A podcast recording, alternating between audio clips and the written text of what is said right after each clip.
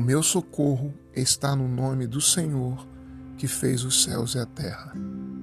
É sempre bom se voltar para o livro de Provérbios, aprender com os sábios. Em tempos em que há tantas dúvidas, quanto há tantas decisões a serem tomadas, escolhas a serem feitas, a melhor coisa, a mais sábia, é ouvir a palavra de Deus e o que ela tem a nos dizer. Provérbios 12 nos diz o seguinte: Quem ama a disciplina, ama o conhecimento. Quem detesta a repreensão é estúpido. O homem bom obtém o favor do Senhor, mas o mal intencionado, ele o condena.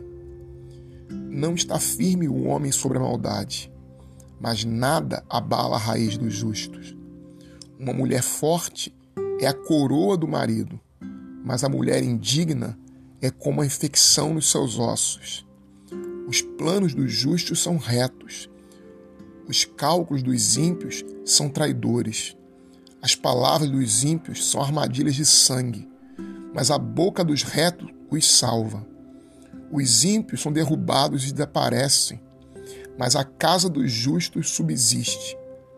Elogia-se um homem por seu bom senso, o coração tortuoso será vituperado. Melhor é ser simples e ter um servo, que passar por rico e não ter nada. O justo conhece a necessidade do seu gado, mas as entranhas dos ímpios são cruéis. O ímpio cobiça o despojo dos maus, mas a raiz dos justos prospera. Do fruto de sua boca o homem sacia-se com o que é bom, e cada qual receberá recompensa por suas obras. O caminho do estuto é reto aos seus próprios olhos, mas o sábio escuta o conselho. Quem profere a verdade proclama a justiça, a falsa testemunha diz mentiras. Há quem tem a língua como espada, mas a língua dos sábios cura. O lábio sincero está firme para sempre, mas por um só instante a língua mentirosa cairá. No coração de quem maquina o mal, há fraude. Aos conselheiros pacíficos, a alegria. O justo nada acontece de mal, mas aos ímpios estão cheios de infelicidade.